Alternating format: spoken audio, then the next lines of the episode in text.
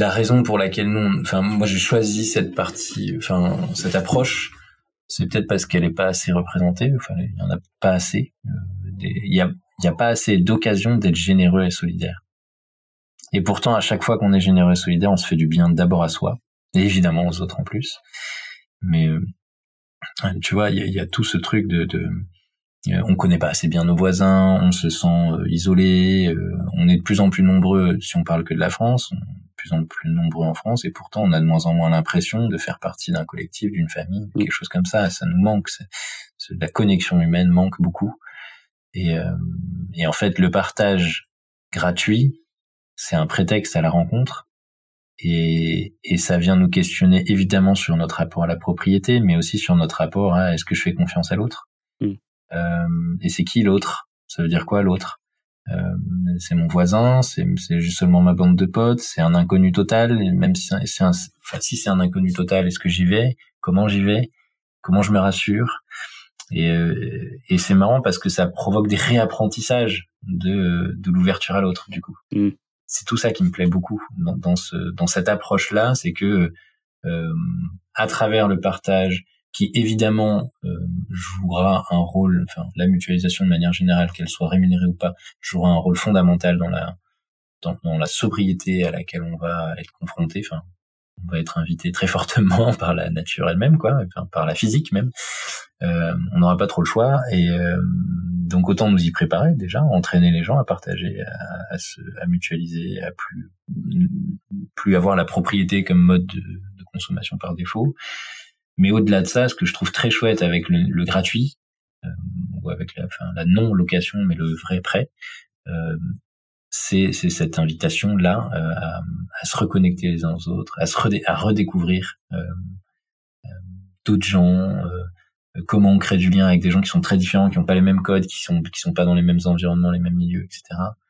Et, et, et, du coup c'est un peu pato tu vois parfois c'est un peu maladroit ça marche pas toujours très bien mais c'est super en fait parce que du coup on réapprend quoi. Mm. et, euh, et, et, voilà. Donc je pense qu'il y a une visée euh, d'impact social importante.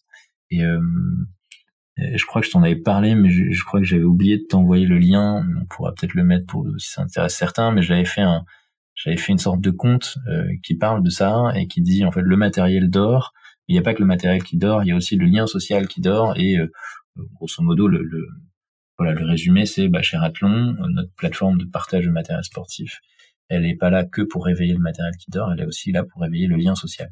Après qu'on ait discuté la semaine dernière pour euh, pour préparer rapidement cet épisode, j'ai euh, alors moi je, je m'entends avec avec mes voisins de palier, on se connaît un peu. Mmh je connais très bien les, les, les, voisines du troisième étage qui sont des amis d'avant. Mmh en revanche, je connais pas du tout le reste de l'immeuble. J'ai demandé à des amis qui vivent essentiellement à Paris s'ils connaissaient leurs voisins et dans 80% des cas, en fait, on se connaît pas. C'est un peu différent dans les, dans les autres villes. Mes parents qui habitent en banlieue, les, la plupart du temps, les parents de mes amis qui habitent en banlieue, ils connaissent plus leurs voisins mais il y a quand même une, une barrière et j'ai pas réussi à déterminer laquelle. Euh, pourquoi est-ce qu'on a du mal à aller, euh, à aller demander des choses à, ses voisins, ce qui se faisait beaucoup avant, ce qui se fait plus du tout aujourd'hui. Euh, mais, mais voilà, du coup, je sais pas, je pense à des applications qui ont déjà existé hein, sur, le, sur le partage. Il y a Nextdoor qui, a, qui a pas vraiment marché. pourquoi est-ce que en fait les, les, gens ont peur de, de leurs propres voisins et, et, probablement plus dans les villes que dans les que dans les que dans les provinces et les campagnes. Euh, mais euh, mais d'où vient en fait ce, ce c'est pas un rejet, mais cette euh, cette bulle qui nous empêche en fait d'aller facilement, ben, je sais pas, redemander des œufs, de la farine, un aspirateur et, et ce partage. Ouais. pareil, je suis pas un sociologue, donc je sais pas si j'ai toutes les réponses, mais mais j'ai une interprétation en tout cas qui vaut ce qu'elle vaut. C'est que je crois qu'on est devenu un peu handicapé on a on a perdu cette, cette capacité, tu vois. Et il faut qu'on la redécouvre. Euh, on est handicapé du lien social. Euh, on sait bien maintenir du lien avec ceux avec qui on en a déjà, mais et souvent on va en avoir parce que c'est des d'anciens collègues ou parce que c'est des potes de potes ou parce que c'est des potes du lycée, du collège historique ou de la famille et euh, ou du, du, club de sport où on va, enfin d'un truc où on se voit régulièrement qui nous force un peu à briser la glace à un moment Et au-delà de ça, on sait plus trop faire. Hmm. Et euh, et, euh, et ouais, je me dis, enfin, tu vois, quand, quand, tu parlais tout à l'heure, je pensais à Brie Van de Camp dans, dans Desperate Housewives. Là. Tu sais, une nouvelle s'installe et forcément, Brie va arriver avec un gâteau et puis dire, bah, bienvenue dans le quartier, etc. Et c'était, euh, je pense qu'il y a une époque où on était éduqué à ça et on savait euh, euh accueillir et on savait euh, aussi venir se présenter en disant, je suis un nouveau, j'habite juste là, etc. Et, et je pense qu'on a plus, enfin, qu'on, que c'est plus du tout intégré ça dans, dans, dans la culture, dans et donc ça, ça doit être que c'est plus transmis aussi ou alors qu'il y a des choses qui sont transmises qui font interférence avec ça tu vois mm. et probablement que euh, je pense que le climat euh, euh, que Nicolas Sarkozy avait euh, nourri d'insécurité de l'époque, par exemple, je pense que ça a dû jouer aussi, tu vois, de se dire, on sait jamais, on pourrait se faire agresser.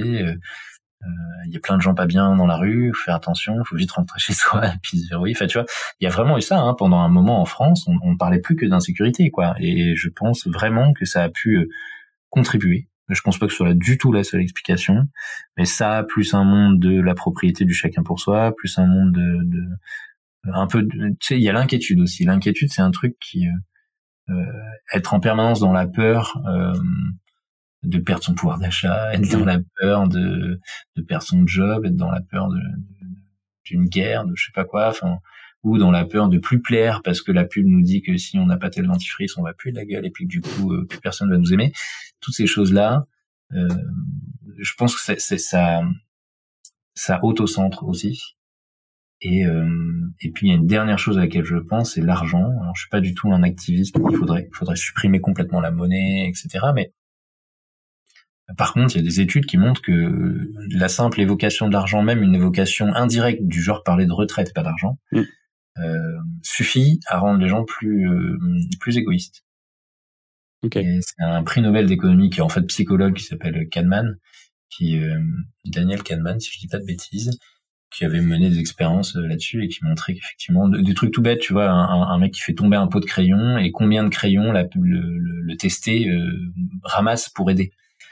Et donc euh, des gens qu'on a euh, induits un petit peu en, parlant d'argent ou indirectement en parlant juste de, système de retraite ou d'augmentation ou de choses comme ça, euh, ramassement de crayons systématiquement.